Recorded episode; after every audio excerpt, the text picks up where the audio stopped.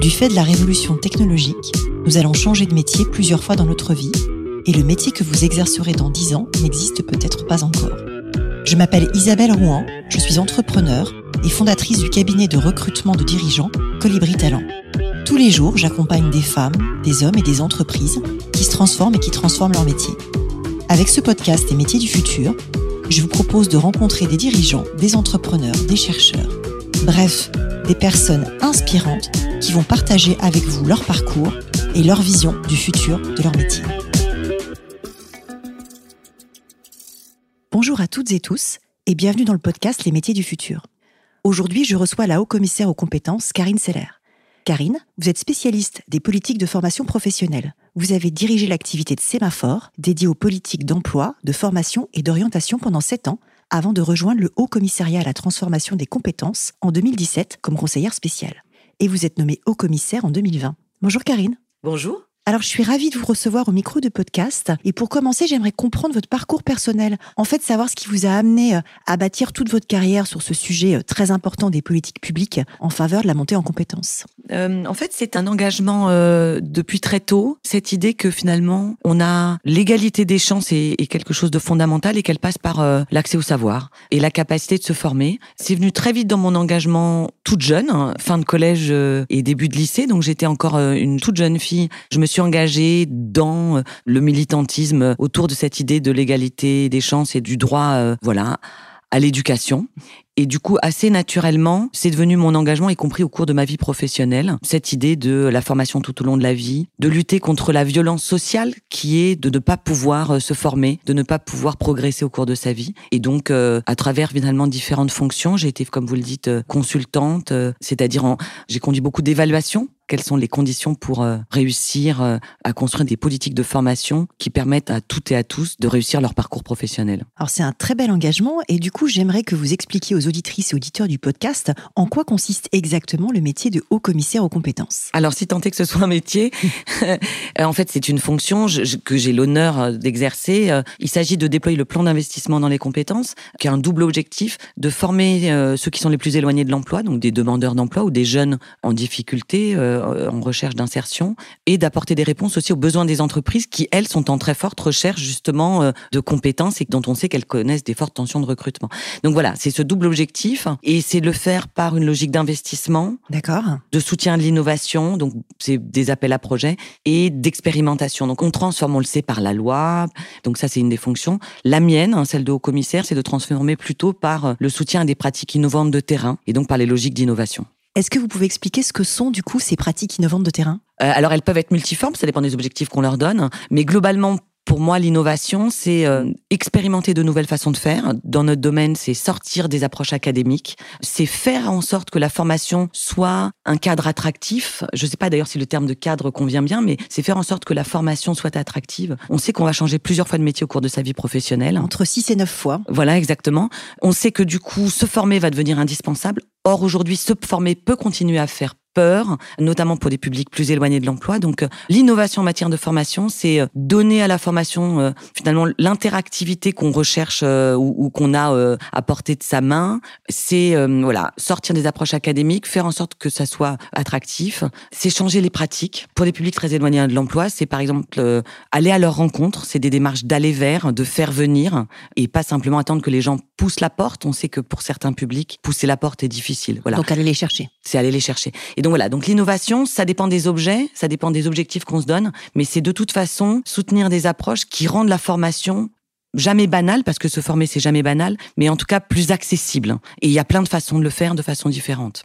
Alors, vous avez euh, évoqué dès le départ le fait qu'il y avait un sujet sur la formation et le fait qu'il y avait un sujet sur les entreprises qui ne trouvaient pas assez de candidats à recruter. J'ai en tête d'ailleurs qu'il y a aujourd'hui un million de postes non pourvus en France du fait d'un déficit de compétences.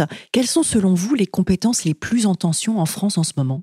Alors en fait, euh, on est dans une situation de très forte tension de recrutement, vous venez de le dire. La cause est double en fait. Euh, on avait déjà des tensions de recrutement avant crise, avant crise Covid, et on a un effet de rattrapage qui est lié aussi à, au post-crise et, à la très forte dynamique de reprise qui a succédé à, à la crise. On a à la fois donc des tensions qui sont conjoncturelles et des tensions un peu structurelles répondre à cette question, c'est difficile parce qu'en réalité, tous les secteurs sont aujourd'hui en tension. Il y en a certains qui connaissent des tensions les plus fortes. On pense à l'hôtellerie-restauration. On pense évidemment au secteur de la santé, enfin plus globalement d'ailleurs du soin, du secteur de l'autonomie. Mmh. Le grand âge. On pense, voilà, tout ce qui est autour du grand âge.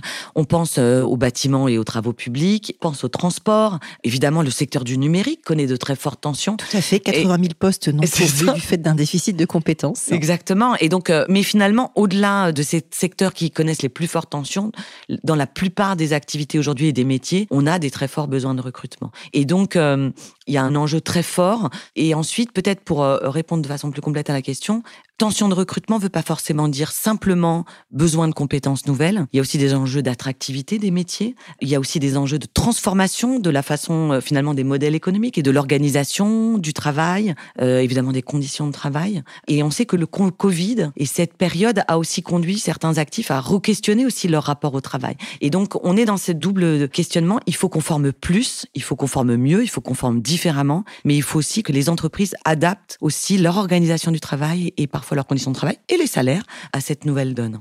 Alors, vous dites former plus, ça veut dire qu'aujourd'hui, on forme combien de personnes en France chaque année? Alors, moi, je vais vous répondre sur la question des demandeurs d'emploi. Globalement, avant le plan d'investissement dans les compétences, hein, en moyenne, on était à 600, entre 600 et 650 000 demandeurs d'emploi formés chaque année. D'accord. Et à la faveur de l'investissement très important qu'a consacré l'État. 16 milliards, si ma mémoire est bonne, si je dis pas de bêtises, c'est ça? Le financement du plan d'investissement, ah, c'est un peu moins, c'est un peu moins de 15 milliards d'euros. Euh, Donc sur... une bêtise. pas vraiment, on est dans les purs, un peu moins de 15 milliards d'euros sur 5 ans. D'accord.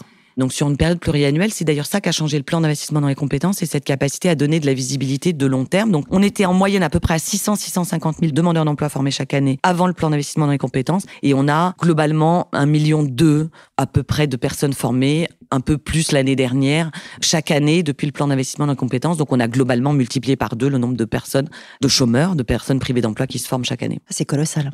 Alors on parlait tout à l'heure du numérique et des fameux 80 euh, 000 talents euh, qui manquent aujourd'hui dans ce secteur. Il y a aussi 900 000 codeuses et codeurs qui manquent à l'échelle européenne. Si on fait un focus sur ce euh, secteur-là en particulier, quelle est vous votre vision en tant que haut commissaire et qu'est-ce que on peut faire pour relever ce défi-là sur les compétences numériques en particulier? Alors, c'est un enjeu très important dans ce secteur-là, parce qu'en plus, on sait que c'est un secteur, enfin, on a un double enjeu sur le sujet du numérique. On a des gros besoins dans le secteur du numérique lui-même, les entreprises qui travaillent dans ce secteur, et on sait très bien que c'est un secteur en fort développement sur lequel on a aussi des enjeux euh, en France de prendre des places, une place en termes de leadership, en tout cas de place dans la compétition mondiale. Et on a aussi un enjeu de former des spécialistes du numérique qui vont alimenter l'ensemble des secteurs qui eux-mêmes sont confrontés à la transformation de leurs propres activités à la faveur de la digitalisation d'une partie de leurs activités. Donc, enjeu très important. Premièrement, d'abord, on sait qu'on forme en formation initiale, en formation continue, beaucoup de spécialistes dans ces domaines. C'est bien, c'est pas suffisant. C'est la raison pour laquelle, euh, dans le cadre du plan d'investissement dans les compétences, on a donné une priorité sur ces métiers-là dès le début. La deuxième priorité étant la transformation euh, écologique, hein, euh, D'accord. le sujet de la conversion écologique. À ce titre, je pense qu'on a agi de façon relativement efficace. C'est pas encore suffisant, mais on a plus que multiplié par deux le nombre de demandeurs d'emploi formés au métier du numérique. au métier du numérique. Personne, encore une fois, en recherche d'emploi. Une augmentation vraiment très très importante. Ça ne suffit pas. On a aussi besoin d'attirer des nouveaux profils, donc il faut former plus.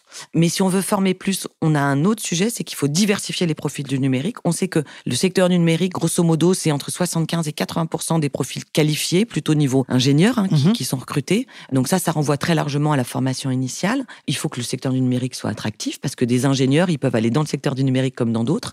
Mais s'il veut aussi apporter des réponses à ses besoins, il doit peut-être diversifier ses profils.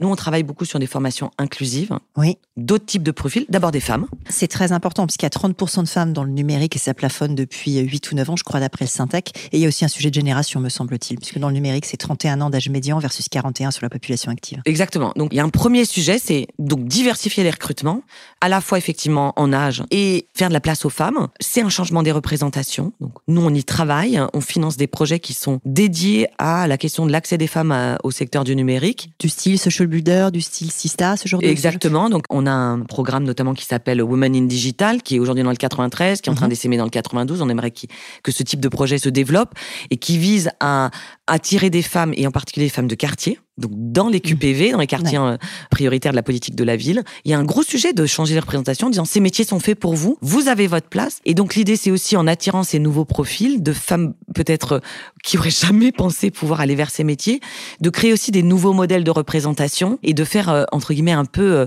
école, quoi, d'attirer des nouveaux profils qui vont elles-mêmes servir de modèle. Et puis on a un deuxième sujet, c'est changer la représentation aussi de recrutement des employeurs, c'est des formations inclusives, c'est des publics qui sont plus vulnérables. On sait dans le métier de la tech, on peut avoir des vrais parcours de promotion interne. On peut démarrer sur un premier niveau et puis ensuite progresser. Alors c'est très clairement la grande école du numérique qui a mis un peu le pied à l'étrier de certains publics euh, dans ce euh, domaine-là et que le plan d'investissement a soutenu. Et aujourd'hui, les régions, Pôle emploi, déploient ce type d'approche de formation inclusive. Et donc là aussi, on peut former plus mais il faut que derrière, les entreprises transforment aussi leurs pratiques de recrutement, fassent place à ces nouveaux profils, leur laissent leur chance. Et donc, il y a aussi un peu une transformation des modèles à opérer et chacun doit y prendre sa part. Et du coup, comment vous impactez les entreprises? Vous allez les voir, il y a des sujets de lobbying, comment ça fonctionne? Alors, ça fait partie des missions de la Grande École du Numérique, hein, qu'on finance à ce titre, euh, dont l'objectif est aussi d'aller justement à la rencontre des entreprises, changer leur présentation. Nous, on, on, travaille, et ça fait partie de ce qu'on incite la Grande École du Numérique à faire, construire un, un, un annuaire de ceux qui sortent, hein, de ces profils qui ont fait ces formations inclusives. On sait qu'on a les annuaires des grandes écoles et que les entreprises s'arrachent parce que c'est ces profils-là qu'on recrute. Nous, il y a quelque chose aussi autour de ces nouveaux profils qui sont en général très résilients et une fois qu'on leur a tendu la main, ils sont très impliqués dans les entreprises. Donc euh, voilà, il y a aussi cette idée de construire ces logiques un peu de prépa. Les prépas, c'est pas les grandes écoles, c'est aussi des prépas vers euh, ces métiers qui recrutent. Ces logiques d'annuaire et changer la représentation des boîtes, c'est vraiment central. Alors, c'est quoi selon vous une formation innovante? Alors, une formation innovante, c'est une formation qui sort des cadres, qui fait une place finalement euh, au digital. Mais au-delà du digital, le vrai sujet, c'est euh, c'est ce que j'ai évoqué tout à l'heure, sortir des cadres académiques. Pourquoi c'est si important de sortir du cadre académique? Si on veut faire en sorte que la formation devienne un réflexe tout au long de la vie, pour des publics qui sont éloignés de l'emploi, mais aussi pour des actifs qui travaillent et qui vont euh, régulièrement se former, il faut que on change le format de la formation. On doit sortir de l'unité de temps et de l'unité de lieu qui faisait que la formation c'est une salle dans laquelle on apprend pendant une période donnée. La formation c'est autre chose que cette unité de temps et de lieu. Ça peut être du digital, ça peut être de la formation en ligne, ça peut être du tutorat, du mentorat, ce que fait bien Open Classrooms par exemple. Oui, alors ça fait partie des acteurs, mais en fait, c'est se former en situation de travail. D'accord. C'est euh, se former via le digital, non pas, et, ça, ça me paraît vraiment extrêmement important, non pas pour mettre la formation à distance, mais pour utiliser tous les apports du digital pour rendre la formation plus interactive. Par exemple, se nourrir des apports des sciences cognitives. On évoque l'IA. L'IA, ça transforme aussi les métiers de la formation, non pas pour déshumaniser la formation, mais par exemple parce que grâce au digital, on peut vraiment individualiser la formation. On peut caler des exercices, des tests, des quiz à partir de ce qu'on sait, mais aussi des erreurs qu'on a commises, et donc avoir une capacité à vraiment apporter des réponses qui sont très individualisées pour les personnes. Donc euh, voilà, une formation innovante, c'est une formation qui va sortir de l'unité de temps et de l'unité de lieu, et qui va utiliser en fonction des besoins de la personne les meilleurs outils. C'est aussi faire une place aux formations immersives. Donc c'est apprendre grâce, s'entraîner sans le jugement d'autrui, euh, grâce à euh, des situations immersives. Ça remplace jamais la vraie formation sur le terrain, parce qu'on a toujours besoin de se mettre sur, euh, si on doit conduire un, un engin euh, qui fait du bruit, et puis il y a le stress de la formation vraie situation. Mais voilà, c'est diversifier ces modèles, et ça me paraît extrêmement important parce que on doit faire en sorte que la formation devienne un réflexe naturel, parce qu'on va changer, comme on se l'a dit tout à l'heure, euh, de métier plusieurs fois au cours de sa vie professionnelle. Bah, entre 6 et 9 fois, 6, c'est un chiffre qui vient d'Harvard. Bob Kigan, qui est un chercheur, il dit même 6 et demi d'ailleurs, mais comme je sais pas ce qu'est un demi-métier, j'ai arrondi à 6. 9, c'est le World Economic Forum. C'est vrai que c'est des chiffres qui marquent, mais aujourd'hui, j'ai l'impression que la notoriété de ces chiffres-là, il y a encore beaucoup à faire. Je sais pas comment vous, vous le percevez, mais euh, tout le monde n'est pas conscient qu'on va changer autant de fois de métier dans sa vie. On n'en est pas conscient en fait, on le sait de façon théorique. Moi, je pense que aujourd'hui, tout le monde le sait de façon théorique. Ça s'incarne pas encore de façon concrète et surtout, ça continue à faire peur. C'est-à-dire que, euh, grosso modo, pour les cadres, changer de métier, c'est quelque chose de naturel. Mm. Et on sait que ça va arriver. On le voit d'ailleurs plutôt, et la représentation compte énormément. On le voit plutôt que d'ailleurs, comme à chaque fois, des changements et dans le cadre de parcours ascendant. Tout à fait. On va changer de métier, on va progresser euh, en responsabilité, du coup en salaire, en reconnaissance, alors peut-être aussi en stress, mais on le vit comme un parcours ascendant. Ascendant. Les publics non cadres, ça continue à faire peur et ça continue à être vécu comme des mobilités qui sont pas voulues, pas choisies et qui peuvent être euh, du coup plutôt vécues comme étant des accidents de parcours. Et c'est ça qu'on doit changer. Et comment on rassure alors? et donc, comment on rassure? D'abord, il faut, encore une fois, je le disais, c'est très difficile de trouver le bon terme, mais moi, je souhaiterais vraiment qu'on banalise l'accès à la formation sans rendre la formation banale. Parce que se former, ça reste quelque chose dans lequel on doit s'impliquer, qui est un choix qu'on fait. Mais par contre, on doit banaliser le recours à la formation. Voilà, faire admettre cette idée que se former, c'est un acte quasiment aussi, euh, qu'on doit faire de façon aussi régulière que euh, d'aller au travail, se dire une fois par an, une fois tous les deux ans, on va faire une piqûre de rappel. On utilise son CPF, on... Son CPF ou euh, c'est à l'entreprise aussi, dans le cadre de son devoir d'adaptation, de financer la formation. C'est une mission professionnelle, ça fait partie de quelque chose qui est normal, banal, et ça doit pas être quelque chose qui est contraint. Et donc pour ça, il faut qu'on change la représentation de ce qu'est la formation. Encore une fois, c'est cette idée de sortir de l'unité de temps et de l'unité de lieu, de faire quelque chose qui épanouit aussi, qui ouvre les perspectives. Ça, c'est une première étape. Et puis euh, la deuxième étape, c'est euh, de faire une vraie gestion prévisionnelle des emplois et des compétences dans les entreprises, hein, et donc de projeter les prochaines étapes, de le banaliser aussi auprès de, ces salariés en disant aujourd'hui vous faites ci, demain vous ferez ça, et de commencer à le préparer en banalisant un peu ces ruptures, enfin de ne pas considérer ces évolutions comme des ruptures ou des choses inquiétantes. Alors c'est très intéressant d'aborder ça sous l'angle de la gestion prévisionnelle de l'emploi et des compétences. Moi j'ai souvent pour habitude de dire qu'un métier n'est jamais qu'un portefeuille de compétences et qu'effectivement en entreprise le sujet c'est d'identifier les métiers en décélération et les métiers en accélération et d'essayer de faire passer les gens qui sont en décélération vers des sujets en accélération en rajoutant les compétences qui leur manquent. Qu'est-ce que ce type d'analyse vous inspire et est-ce que c'est comme ça que vous raisonnez pas du tout peut-être? Alors complètement, c'est même extrêmement important. Dès le début du plan, enfin dans le cadre du plan d'investissement de compétences, l'un des enjeux qui était le d'autre, c'était de former plus de demandeurs d'emploi, puisqu'on avait un objectif euh, de quasiment multiplié par deux. voilà. Mais de le faire vers les métiers de demain, vers les métiers qui recrutent, vers les besoins des entreprises. Et donc il y avait cette tension de dire il faut faire plus, mais pour faire plus, il faut faire mieux, il faut faire différemment. Et plus pertinent. Et plus pertinent. Enfin, en tout cas, pertinent parce que plus pertinent veut dire qu'avant ça l'était pas, ce dont je suis pas tout à fait convaincu. Mais en tout cas, face à l'accélération des transformations, il faut aussi qu'on puisse accélérer la transformation de la formation des contenus. Donc, c'était ça le défi. L'une de mes convictions, c'était de dire, en fait, on n'est pas dans une situation où on part d'une feuille blanche, on fait table rase et on transforme tous les parcours de formation. La question, c'est pourtant plutôt comment est-ce qu'on intègre au contenu de formation tels qu'ils existent, des nouveaux besoins qui correspondent aux besoins des entreprises, à la transformation. Par exemple, je prends le métier euh, dans le métier du bâtiment, un maçon, son métier, il n'est pas transformé complètement. Par contre, il doit apprendre des nouvelles compétences qui sont liées, par exemple, aux matériaux biosourcés, mm. qu'on pose pas exactement de la même façon. Et donc, il y avait vraiment cette logique de comment je plug des compétences nouvelles sur des métiers qui existent. Et c'est cette tension permanente. Et donc, on a demandé aux régions d'intégrer à tout leur parcours de formation des modules additionnels qui correspondent à des besoins de compétences qui sont liés aux transformations des métiers et qui sont pas forcément encore intégrés au référentiel de certification. On nous a regardé de façon un peu, comment dire, euh, bizarre. Bizarre, ouais. Enfin, en tout cas, ça a d'abord surpris. Ça veut dire quoi? Qu'est-ce que ça signifie? Et aujourd'hui, ce réflexe-là de pluguer ces modules additionnels, il est complètement intégré et je pense qu'il est en train de se diffuser largement dans l'ensemble des approches. C'est la logique de bloc de compétences, c'est la logique de transformation plus régulière des référentiels de formation et de certification. Et cette méthode, elle doit s'appliquer aussi euh, à chacun d'entre nous. C'est cette logique de dire qu'est-ce qu'on a appris de plus, comment est-ce que donc on a tous notre bagage, on a les diplômes qu'on a acquis euh, en formation initiale, parfois on a les formations qu'on a conduites dans le cadre de notre formation, mais on continue finalement à apprendre des nouvelles. Et comment est-ce qu'on valorise ces compétences qu'on a acquises? Et donc nous on soutient et c'est un peu le pendant la logique de badge de compétences et puis finalement l'outil un peu pour mettre en visibilité ces blocs de compétences qui est le passeport compétences, faire en sorte que et c'est l'autre façon de alors c'est quoi le passeport compétence? Voilà, bah, c'est la façon de rendre palpable en quelque sorte. Ce capital dont on dispose tous. On a appris des choses au cours de notre vie professionnelle souvent d'ailleurs aussi au cours de notre vie privée, le fait de s'occuper de nos enfants, de nos parents, de savoir euh, pendant le Covid d'avoir appris des nouvelles choses, peu importe finalement ce qu'on a acquis, on n'est pas une page blanche, on ne se réduit pas non plus à ce qu'on est dans la vie professionnelle et donc on a des compétences donc on peut valoriser. C'est cette idée de les faire reconnaître par les pairs dans le cadre de badges de compétences et puis c'est finalement grâce à un passeport compétences rendre tout ça visible et palpable. Donc le passeport compétences, ça retrace le parcours, donc formation initiale, les diplômes qu'on a obtenus. Le trouve où il se fait en ligne On crée un compte Comment c'est fait?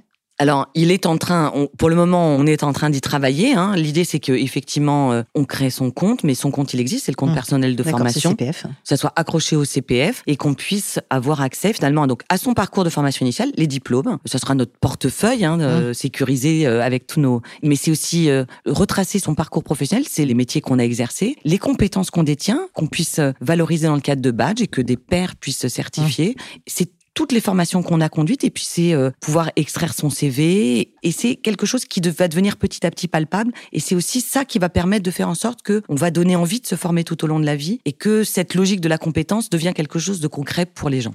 Et alors, c'est intéressant parce qu'avant, vous avez prononcé le mot région. Et je sais que dans le, toutes les logiques de réforme de la formation, il y a une logique de descendre beaucoup de choses au niveau de la décision régionale de façon à s'adapter au territoire. Comment vous voyez ce mouvement-là? Et parce que les besoins sont différents à Nantes, à Bordeaux, en Corse euh, et à Lille. Vous avez un impact du coup régional? Comment vous fonctionnez avec les régions? Alors, effectivement, la formation des demandeurs d'emploi a été décentralisée à l'occasion de plusieurs cycles de décentralisation. L'idée, c'est effectivement de s'adapter aux réalités des besoins du territoire. Il est évident que l'activité économique n'est pas équivalente selon dans nos régions. L'agroalimentaire est très présent euh, en Bretagne. On a des sujets d'aéronautique autour de Toulouse.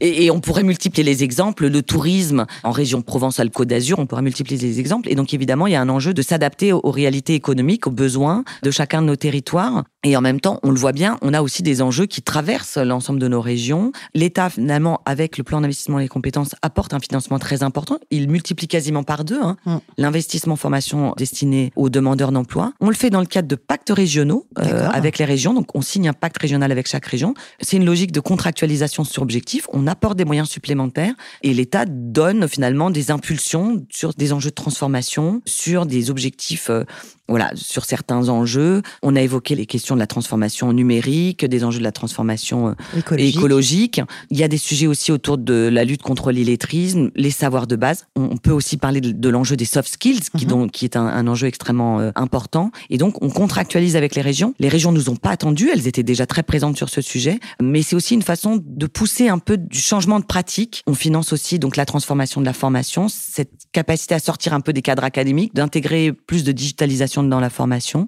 Cette logique de module additionnel, cette capacité à s'adapter de façon plus rapide aux besoins des entreprises. Voilà, c'est tout ça qu'on soutient dans le cadre de ces pactes régionaux. L'État, finalement, se définit comme un État qui investit. Mm-hmm. Mais aussi qui accompagne la transformation, qui est un peu euh, dans une logique un peu tête chercheuse, un État facilitateur. Et puis j'y tiens beaucoup finalement dans, ces pactes régionaux, comme on invite les régions à faire des pas de côté, à transformer les contenus des parcours, on est aussi un peu le catalyseur de qui peut être certains freins ou des, ce que j'appelle les cailloux dans la chaussure. Ceux qui innovent, ils le savent, ils sont parfois confrontés à des difficultés, à changer sa gratte. C'est voilà, exactement. Changer sa gratte, c'est ce que j'appelle les, cailloux. Euh, c'est une autre façon de le dire, les cailloux dans la chaussure.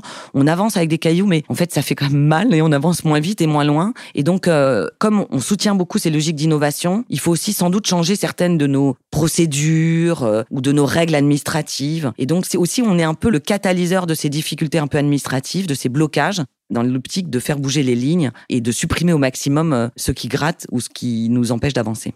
Alors, quel conseil vous donneriez aujourd'hui à un jeune ou à une jeune pour préparer son arrivée sur le marché du travail? Alors, je donne plusieurs conseils. D'abord, euh, ayez confiance. On sait que cette période de première insertion sur le marché du travail, c'est une période qui est souvent un peu déstabilisante. Hein. Euh. alors, je pense pour tous les jeunes, mais a fortiori pour ceux qui ont le moins confiance en eux ou un bagage initial euh, moins important. Mais je crois qu'en fait, ça concerne tous les jeunes. Donc d'abord, ayez confiance, croyez en vous. En tout cas, il y a quelque chose autour de cette capacité à croire en ce qu'ils apportent. Les entreprises cherchent des compétences, on l'a dit. Hein. il y a beaucoup de tensions de recrutement. Elles cherchent des nouveaux profils, de faire des paris sur euh, la jeunesse.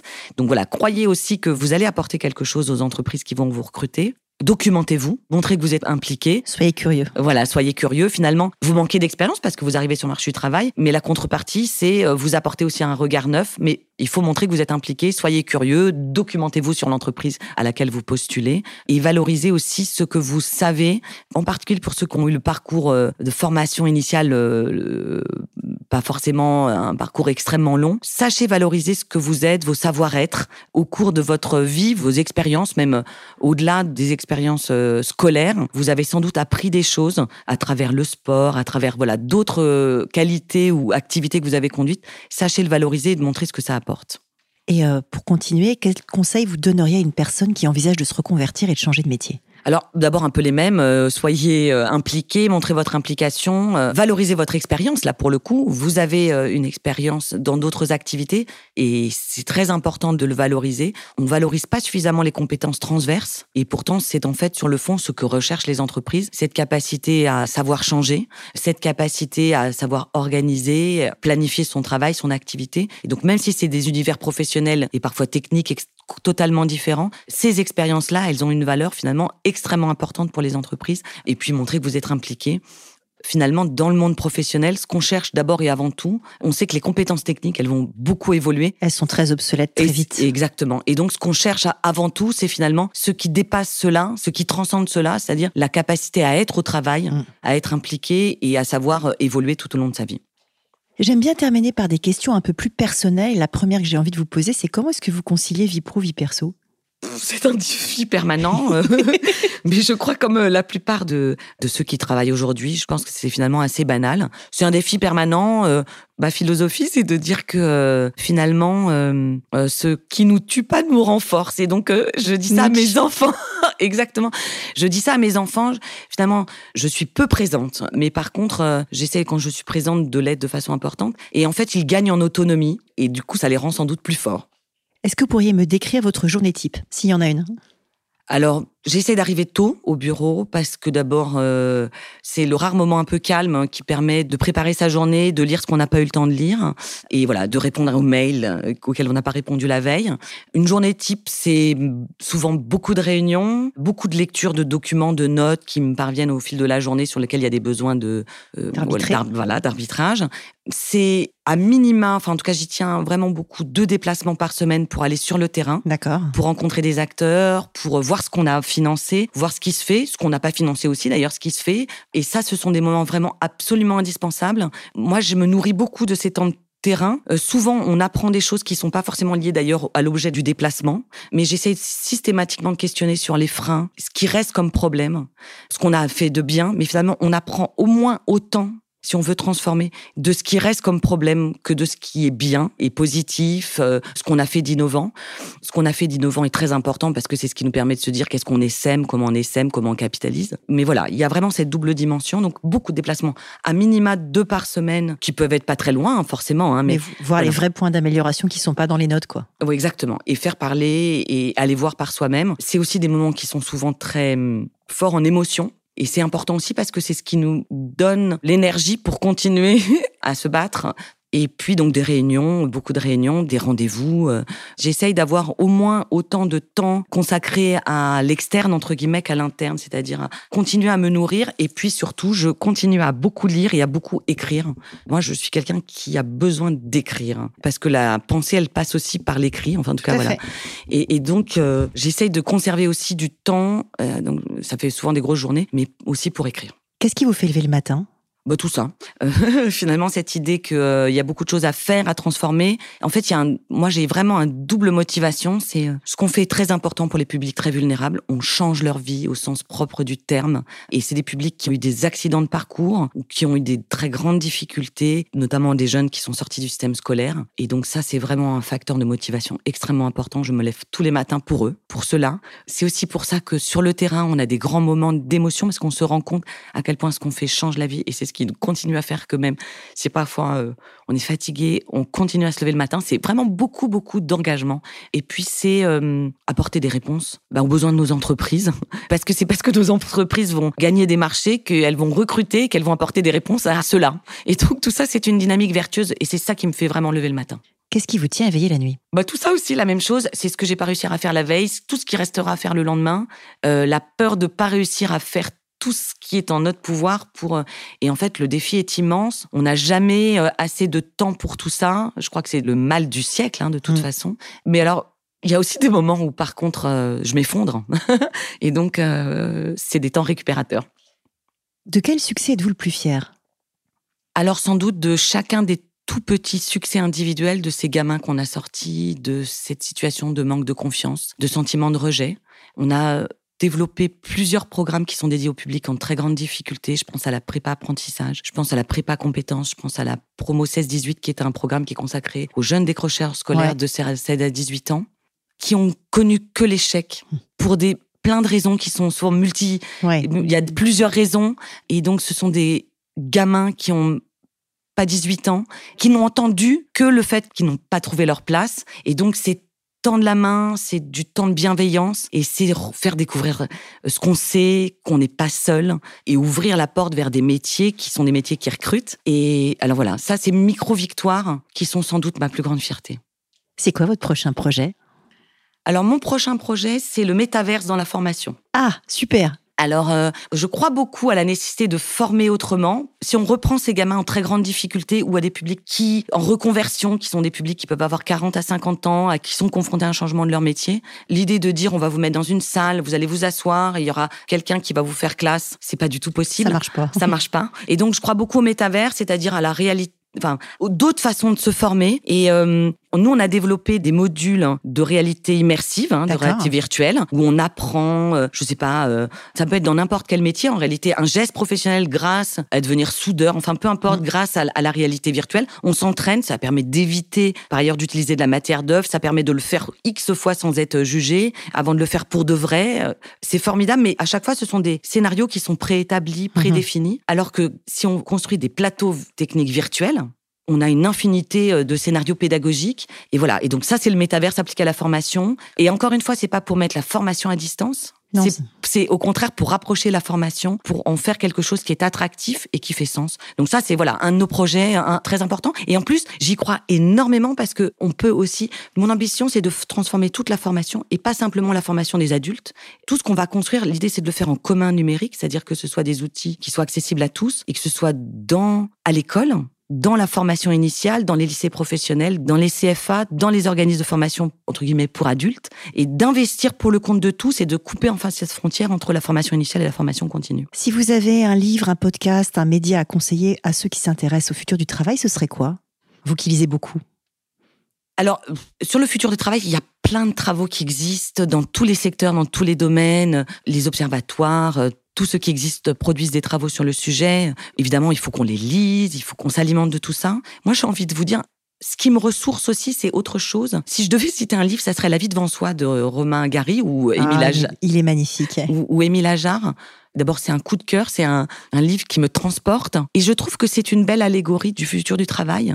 La résilience, les qualités humaines. On n'a pas parlé de l'IA, mais on sait bien que le futur du travail, c'est aussi beaucoup de transformations techniques, technologiques. Et finalement, à la fin du fin, on va automatiser des tâches, mais à la fin du fin, ce qui va rester, c'est tout ce qui n'est pas automatisable, ce sont ces qualités humaines, ces qualités pardon d'analyse entre guillemets complexité. Pour moi, c'est la vie devant soi. C'est cette rencontre entre ce gamin et cette vieille dame qui est hantée par euh, son histoire Mm. et ce lien qui se noue, ce lien est compris entre les générations. Mm.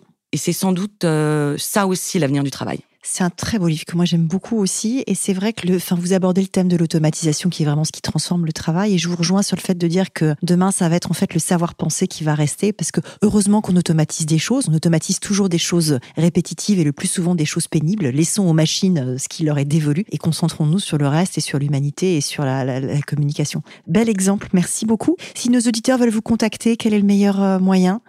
Par mail ou sur LinkedIn. et euh, sur LinkedIn. Moi, je tiens à le dire parce qu'on ne se connaissait pas. Je vous ai pingé sur LinkedIn un peu en mode pied dans la porte. S'il vous plaît, bonjour. Vous m'avez répondu très vite. Vos équipes m'ont répondu très vite. Donc, je suis hyper heureuse de ça. Vous êtes très accessible. Je vous remercie beaucoup pour votre temps, Karine. Merci à vous. À bientôt.